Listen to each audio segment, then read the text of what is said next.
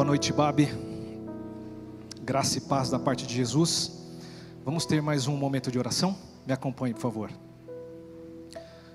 Senhor Deus e nosso Pai, nós mais uma vez te invocamos e fazemos isso no precioso nome de Jesus, o nosso Senhor e irmão mais velho.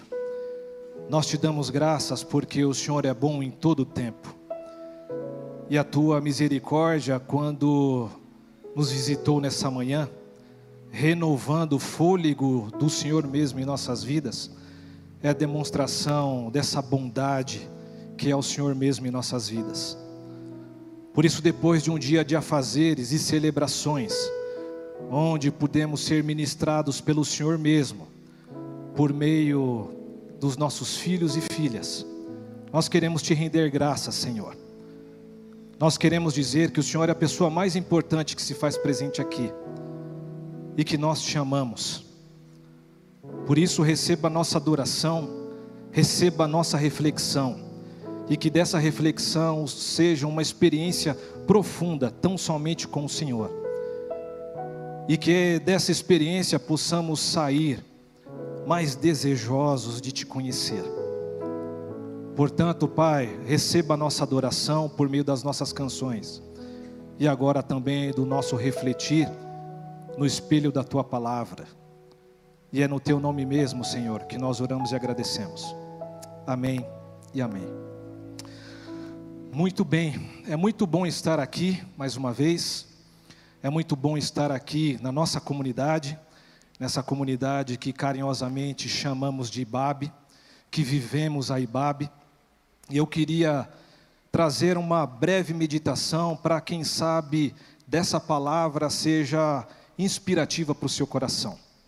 Que essa palavra possa mover alguma coisa dentro de você e que você então possa, a partir dessa palavra, guardá-la no seu coração e prosseguir a sua caminhada e prosseguir um termo que eu gosto bastante de usar por causa das referências que eu utilizo da sua jornada espiritual mas eu queria afirmar que somos, diante de algumas disciplinas, somos seres desejantes. Sim, nós somos homens e mulheres que têm no horizonte das nossas vidas algumas realizações, alguns sonhos, e esses sonhos, conforme o nosso pastor Eduardo, que aliás está chegando com os nossos adolescentes daqui a pouco, do acampamento e do retiro deles, diz que os nossos sonhos são um movimento e nos colocam em movimento. Mas é verdade que nós somos esses homens e mulheres que desejamos completar alguma realização, seja essa realização, de repente, compor uma família, constituir uma casa, também, no sentido material, construir ou adquirir uma casa. Você, de repente, pode estar desejando tão somente a realização desse ano, que aliás já estamos em outubro e daqui a pouquinho, pessoal, já chega o Natal. Então, esse ano de 2023, para alguns, de repente, por causa de perdas, por causa de frustrações, você não vê a hora desse momento se realizar nesse sentido de uma passagem do atual para o novo. Tudo isso é como eu disse, nós carregamos isso porque somos seres desejantes.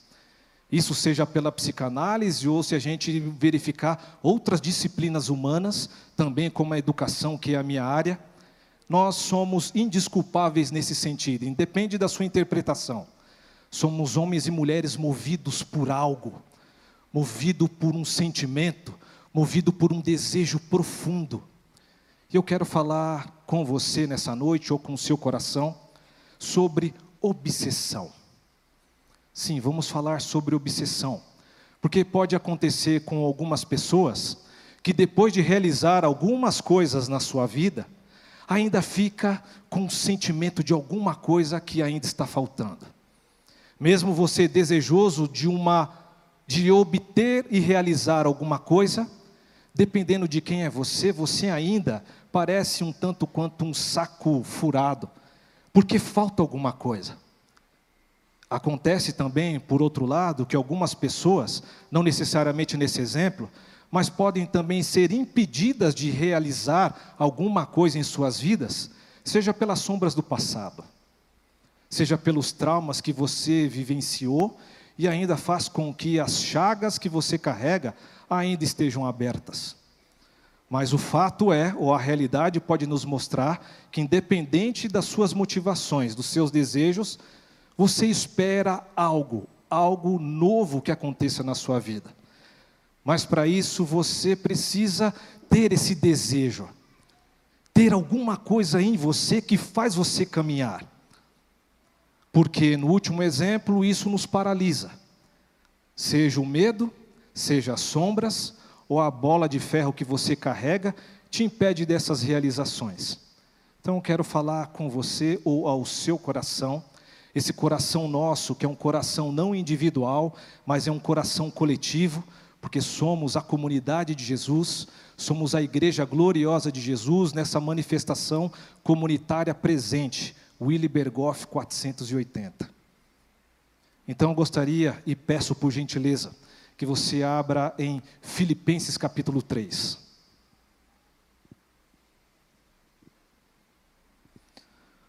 Filipenses capítulo 3, e vamos ler três versículos versículo 12, 13 e 14.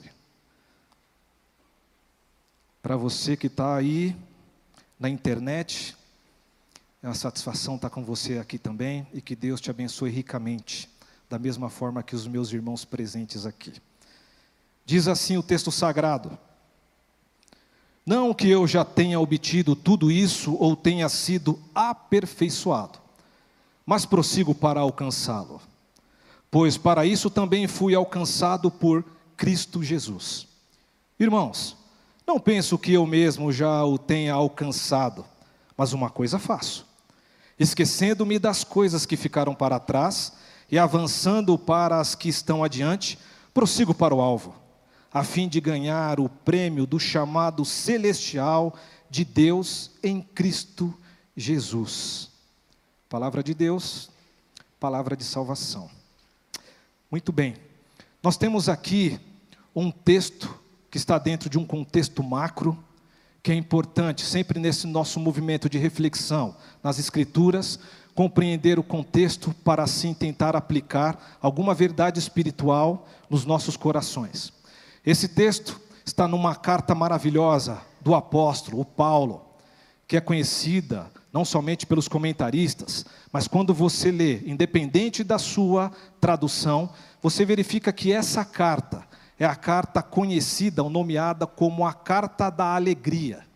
Porque Paulo, desde o primeiro capítulo até o último capítulo, ele fala, ele destaca, ele mostra, ele volta, destaca novamente, coloca em letras garrafais.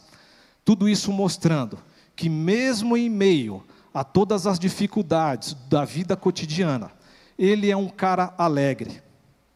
E isso é tão paradoxal porque essa alegria não é um receituário que você pode seguir, até porque um elemento desse contexto nos mostra que esse homem, que foi o primeiro místico cristão, que certa vez caiu em êxtase e foi, foi direcionado para uma dimensão chamada céu que ele não conseguiu nem nomear.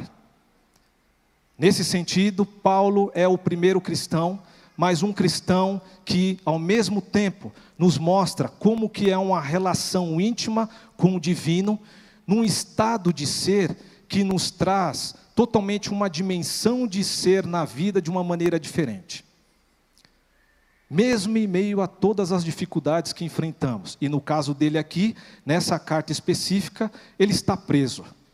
Ele está preso numa cadeia romana, e naquela época, naquele contexto, um preso que estava esperando o julgamento, ele precisava pagar pelo aluguel, precisava pagar as diárias do próprio guarda, a comida, a bebida, e no caso aqui, como ele estava escrevendo uma carta para aquela comunidade de Filipe, ele tinha que pagar e custear os seus próprios custos. Mas algo maravilhoso é que essa comunidade, que a carta é direcionada, essa comunidade foi aquela comunidade que bancou o Paulo, mesmo sabendo que ele estava preso, trancafiado, sem recursos, a estadia de Paulo foi custeada exatamente por esses irmãos. Logo, o sentimento de gratidão pela vida daquela comunidade se expressa exatamente nessa alegria, se expressa exatamente no enviar dessa carta.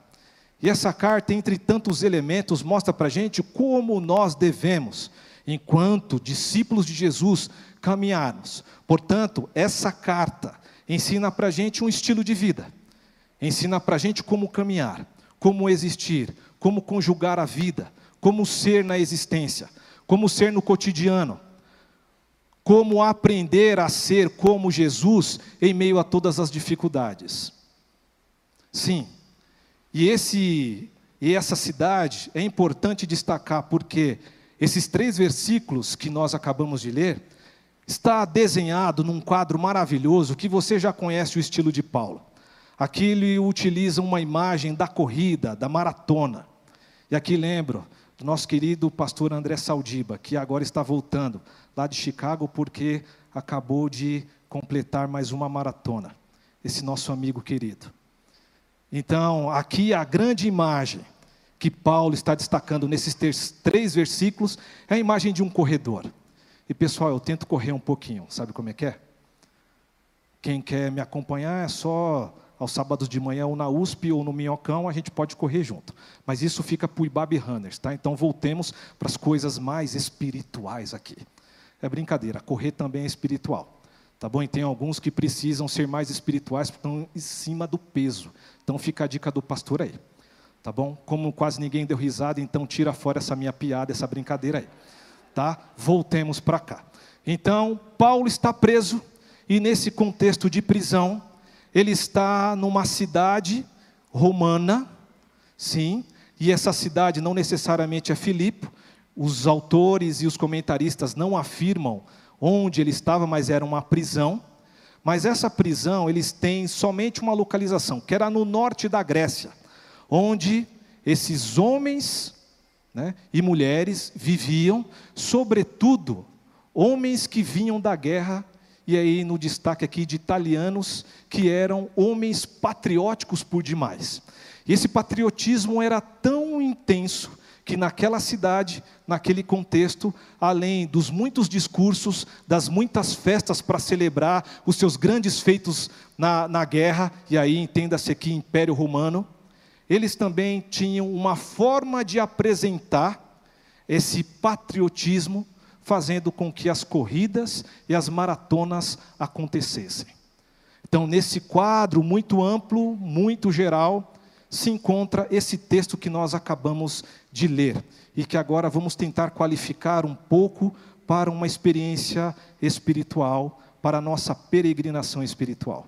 Então gostaria para a gente então entrar nesse texto e sacar alguns elementos, algumas verdades, alguns absolutos eternos que ecoam da eternidade ou na eternidade.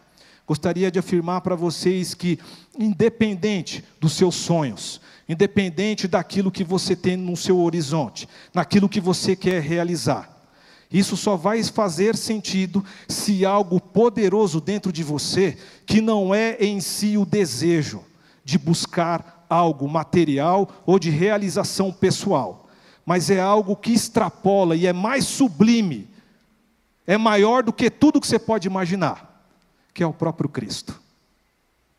Nada do que nós desejamos na vida, nada do que nós sonhamos para a nossa vida ou para aqueles que nos rodeiam, a qual nós amamos. Nada faz sentido ou tem substância se isso não é atravessado pelo nosso desejo, pela nossa obstinação por ter e conhecer mais a Deus. Nada dos seus desejos, nada dos seus sonhos, eles têm sentido e significado se isso não é submetido para um desejo maior, que é o desejo de conhecer a Deus com todas as forças que você tem como ser humano. E aqui eu gostaria de deixar para vocês duas atitudes que nós podemos ter à luz desse texto para a nossa reflexão e tentar conjugar isso no cotidiano da nossa vida. que pelo menos para mim faz sentido e eu gostaria de compartilhar com vocês. Mas antes dessas duas atitudes, eu gostaria que você recordasse aqui comigo o texto, que diz o seguinte: antes dessas duas atitudes é necessário ter um novo jeito de pensar, uma nova consciência, uma tomada de consciência que é imprescindível, e ela vai a reboque nessas duas atitudes que eu vou apresentar para vocês. A primeira atitude é que a gente precisa deixar algumas coisas para trás. A segunda atitude é que a gente tem que ter na vida um alvo claro e ser perseguidores desse alvo. Temos que ser obstinados por esse alvo, que é o próprio Cristo. Mas antes, a tomada de consciência aqui no texto está especificamente no versículo 12, que diz o seguinte: Não que eu já tenha obtido tudo isso, ou tenho sido aperfeiçoado, mas prossigo para alcançá-lo, pois para isso também foi alcançado por Cristo Jesus. Aqui, meus irmãos e irmãs, uma forma da gente interpretar esse versículo 12 é exatamente uma consciência profunda da nossa vulnerabilidade, da nossa incompletude. Porque a nossa caminhada de fé não é a chegada em si. Para chegarmos no alvo, é tão importante quanto chegar no alvo o caminho que você faz até esse alvo. Mas como religiosos que somos, nesse nosso recorte, que conforme o pastor Ed Renekiewicz nos ensinou nessa manhã, que é um recorte sociológico de ser uma igreja evangélica. E somos sim uma igreja evangélica. Não pense que você, por frequentar a IBAB, é mais descolado em detrimento da igreja evangélica. Não. Você é um evangélico brasileiro, está nas estatísticas. Daqui a pouco o IBGE vai dizer quantos por cento somos. Nesse sentido, como evangélicos, ou a gente tira aí os evangélicos e coloca religiosos, nós nos consideramos a última bolacha do pacote em várias questões. Se você tem mídia social, Twitter e tantas outras mídias, você sempre tem alguma palhinha para dizer acerca das questões do mundo. Porque você se considera, ou nós nos consideramos, aqueles que têm a verdade. Se eu possuo a verdade, que é uma pessoa e não um conceito, mas a gente não sabe conjugar essa verdade, pessoa, e ficamos nas categorias da reflexão, nós consideramos que temos, portanto, uma boa reflexão. E logo temos que dar resposta a todos os dilemas que acontecem, que nos vêm e que o mundo está questionando. Mas aqui é algo importante, porque, pessoal, isso determina a organização de quem nós somos e tudo o que desejamos quando compreendemos que somos incompletos, portanto vulneráveis. Essa incompletude, essa consciência que devemos ter, que ainda não chegamos lá.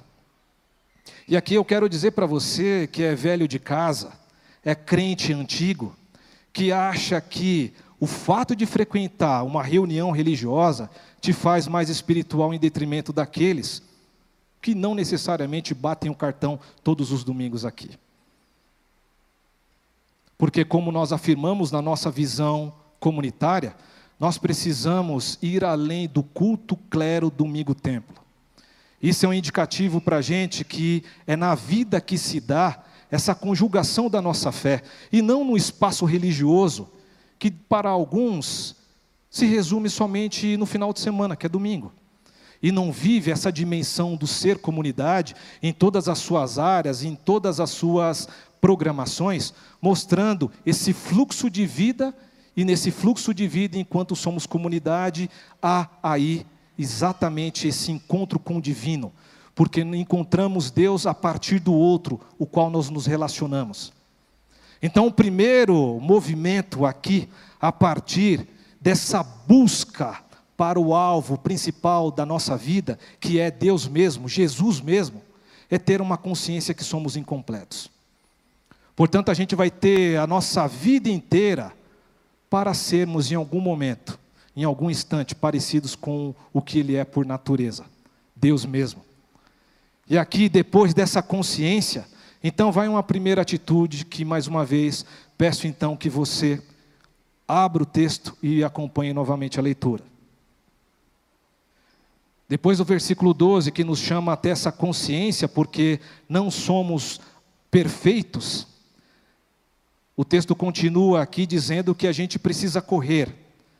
E nessa corrida, nessa maratona na vida, da vida, nessa longa estrada da vida, nós temos aqui um destaque novamente do apóstolo Paulo que diz o seguinte, no versículo 13: Irmãos, não penso que eu mesmo já o tenha alcançado, mas uma vez reforçando a sua afirmação que é imperfeito. Mas ele diz: uma coisa faço, uma coisa elejo, uma coisa destaco, uma coisa coloco como prioridade. E para que isso se realize, ele explica como fazer, que é o seguinte: esquecendo-me das coisas que ficaram para trás e avançando para as que estão adiante. Aqui, o texto não necessariamente está dizendo para você esquecer do seu passado. É verdade que muitas coisas, sejam elas sombras, traumas, nós devemos esquecer. Ou, aliás, nós precisamos elaborar, com recurso de profissionais ou não, para que elas não nos assustem mais ou não nos paralise. Mas o que o texto ou a minha interpretação desse versículo nos convida é para que deixemos muitas coisas que nos atrapalham para buscar esse alvo para trás. Porque lembremos aqui, se somos corredores maratonistas, você consegue um melhor desempenho se não levar nada. Você só consegue um desempenho, só consegue chegar na linha de chegada se você não tem nada que te atrapalhe para o desenvolvimento espiritual. E o que é que te impede de caminhar para esse alvo? Seja a sua gana, o seu desejo de realização pessoal e que coloca Deus para fora, seja o seu trauma com essa chaga aberta que todos nós temos e carregamos, que nós, parecidos um tanto quanto cães, ficamos lambendo essas feridas e não prosseguimos para o que é mais importante para a gente? Ou você que tem, assim como eu, um pecado de estimação, por que você ainda carrega isso nessa maratona da vida ou maratona espiritual? O que você precisa deixar para trás na sua vida seja em relações, seja a sua relação com você mesmo, seja a relação com aquele a qual você ama, com essas pessoas mais caras para você, para que você consiga ser quem você é, com esse alvo que nos transforma, que nos conforma. O que você carrega que é impossível de você deixar para trás? Isso é um tanto quanto retórico, mas profundamente espiritual. Só você sabe as tralhas que você carrega. E aqui, meu irmão e minha irmã, não estou falando necessariamente numa linguagem ou num recorte moralista, porque o objetivo aqui do nosso alvo, e a gente vai verificar na próxima atitude, não é que você seja um religioso perfeito e gabarito, lançando para fora da sua vida aquilo que moralmente no recorte religioso as pessoas te julgam. Não. Aqui foi visto e repetido de diversas formas que todos nós carregamos esqueletos no armário. Todos nós somos homens e mulheres carentes e desejosos, mas quando não apreendemos essa verdade maravilhosa que é Deus nos chamando de filhos, nós colocamos qualquer outra coisa em busca desse amor que atrapalha a nossa relação com Deus. E o colocar essas coisas na mochila da nossa peregrinação, isso daí atrapalha a gente. Portanto, se eu posso deixar uma dica prática para você aqui, é que você analise quem você é, autoconhecimento para verificar toda essa bagagem que você carrega, seja da infância para o seu presente momento. Procure um conselheiro, procure um pastor, procure um terapeuta, para que você, ao elaborar todas essas tralhas, não é que você vai ficar sem essas tralhas, mas que você consiga deixar ela no lugar dela. Em alguns momentos na sombra, ou de repente exorcize esse negócio aí, e conforme o pregador disse, taque esse negócio no fogo. Mas é importante, uma primeira atitude depois de uma consciência de incompletude é deixar algumas coisas para trás. E só você, com você mesmo, sabe o que você precisa deixar para trás.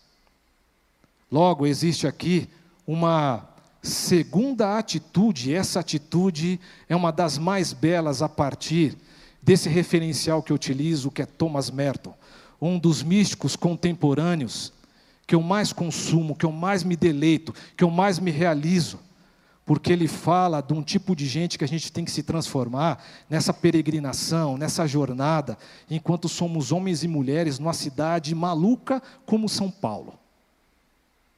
Essa segunda atitude é que você tenha uma única obsessão, Bruno. Tenha uma única obsessão. Os desejos e paixões e sonhos, sim, não deixe de conjugar. Não estamos negando que você ou nós devemos perseguir, buscar e realizar esses sonhos. Mas se esses sonhos não passam pelo alvo principal e supremo, que é a obsessão de Paulo e que deve ser a nossa obsessão, a vida não tem sentido e muito menos significado. E essa segunda atitude, como eu disse e repito, é escolher e eleger uma única obsessão.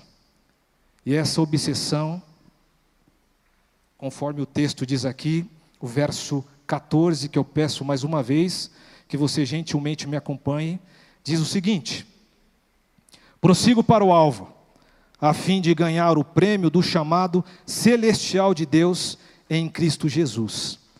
E mais uma vez digo: prossigo para o alvo, a fim de ganhar o prêmio do chamado celestial de Deus em Cristo Jesus. Algo importante que é fundamental na nossa peregrinação espiritual, meus irmãos e irmãs. E desculpa ser um tanto quanto repetitivo para vocês, de sempre trazer esse campo semântico da espiritualidade que eu vivo, porque eu sou isso. Então, sempre que você ouvir espiritualidade, mística, jornada, peregrinação, identifica aí Robinson Jacinto. Não que eu sou a, a, sumidade nisso daí, mas é que eu tento ver nesse meio-dia do ser essa dimensão mais aberta para uma realidade espiritual mais profunda, sem qualquer mediação, quando possível, por doutrinas, dogmas e essa vida religiosa que a gente segue, que muitas vezes atrapalha o nosso desenvolvimento espiritual. Porque ser espiritual, Bruno e demais irmãos e irmãs, não é frequentar uma comunidade. Ser espiritual não é vir aos domingos aqui, cantar algumas musiquinhas para a entidade descer e você ter uma bênção especial. Ser espiritual é um novo jeito de ser agora, a partir de Jesus. E como fazemos isso? Ah, meu irmão, a gente vai ter a vida inteira para aprender. Vai ter a vida inteira para aprender. Mas aqui, esse verso nos fala, nos incentiva, nos convida a eleger um único alvo. Esse alvo, ao mesmo tempo, é a nossa realização. Sim, quando eu vejo no horizonte de quem eu sou a cruz de Jesus, Jesus mesmo me chamando, e quando eu persigo essa cruz e caminho na sua direção, eu vou me transformando nesse tipo de gente que Ele quer, por meio desse poder da ressurreição, que versículos anteriores movem Paulo e que já começa a operar naqueles que um dia caíram de joelhos, confessando que Jesus é o único e suficiente Salvador. Nesse poder que já está a ser acessado por nós, nós precisamos não ter um poder para sair da draga de algumas situações que vivenciamos.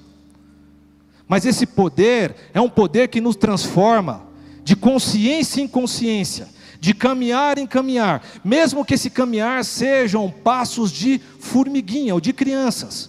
Mas continue caminhando, conjugando e olhando para o horizonte de quem você é, Jesus mesmo. Porque Jesus, ao mesmo tempo, é o alvo e a nossa realização. Sabe por quê, meu irmão e minha irmã? Porque aqui, quando o texto fala desse chamado ou dessa vocação, não é uma vocação específica que eu tenho, como por exemplo um sacerdote numa comunidade religiosa. Não é disso que se trata. Eu e você somos chamados, convocados. E a nossa vocação é para ser um tipo de gente que mostre para a sociedade que é possível ser diferente. Que a vida, com todas as suas tranqueiras, com todos os seus traumas, não pode te determinar eternamente. Nada do que você passa pode te definir ad eternum. Se você não se entende como aquele buscador que deve se realizar naquele que é a pura realização de toda a existência, que é Jesus mesmo, você começa a viver aquém do que poderia ser. E muitas vezes nós nos escondemos nessa casta religiosa e não experimentamos do mais de Deus. E aqui, meu, meus irmãos e irmãs, o alvo que é Jesus mesmo, tem algo muito claro para nós aqui, que eu trago dessa tradição, sobretudo com Thomas Merton, que eu gostaria de pedir para você abrir aí Romanos 8, 29.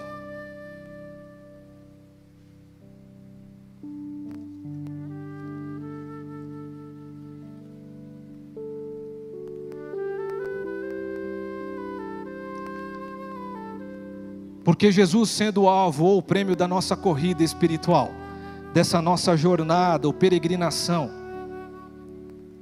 sendo Ele a própria realização, tem algo que acontece com a gente quando temos Ele como obsessão das nossas vidas, que é participarmos da Sua natureza. E o texto diz assim: Pois aquele que de antemão conheceu, também os predestinou para serem conformes à imagem de seu filho, a fim de que ele seja o primogênito entre muitos irmãos, com destaque aqui, com toda a tinta que você pode carregar aqui e grifar o texto nós devemos nos transformar ou nos conformar à imagem de seu filho, que é a mesma afirmação de Pedro, lá em 2 Pedro, que diz que o nosso objetivo, o nosso alvo, quando perseguimos Jesus, é sermos parecidos com Ele na sua natureza. Mas aqui, diante da mística, a mística nos ensina o seguinte: como eu vou parecer ou me desenvolver como Jesus, se eu não compreendo como fazer esse processo. E aqui eu vou tentar deixar uma dica para você, meu irmão e minha irmã, que tem sido para mim uma dica de ouro que eu tento fazer, tento experimentar e tento vivenciar na minha vida e com todos aqueles que eu carrego comigo. Deus, nós estamos escondidos no mais profundo de quem é Deus.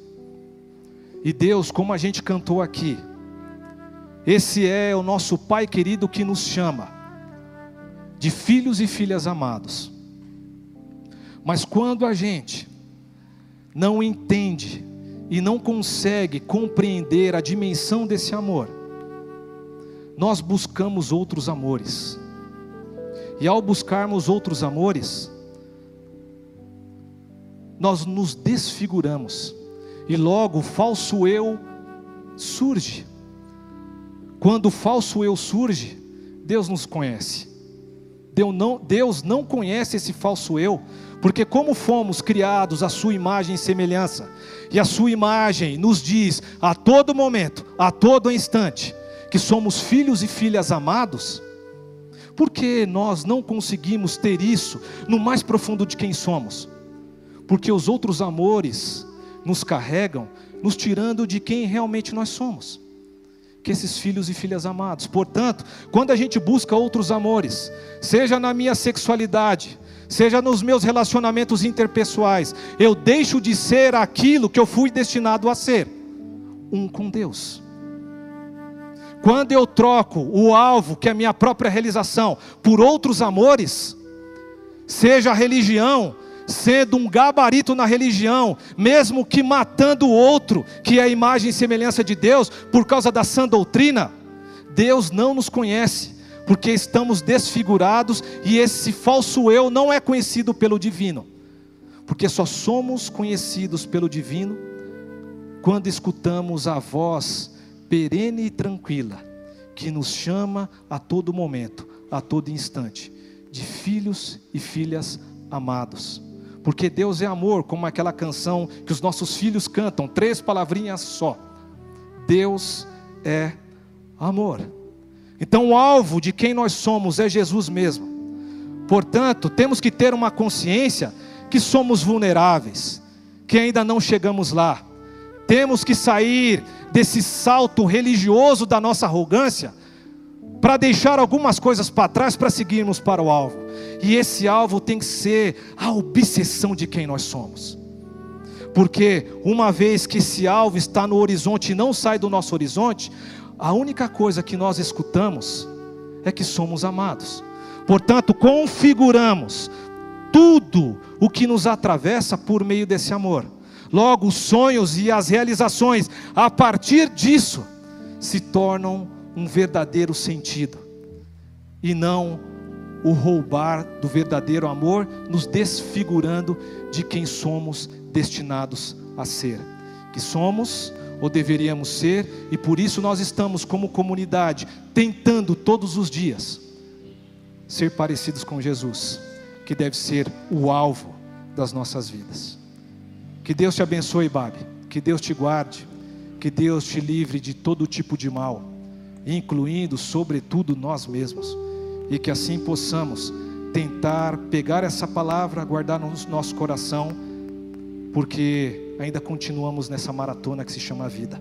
Deus te abençoe e um beijo carinhoso e respeitoso no seu coração.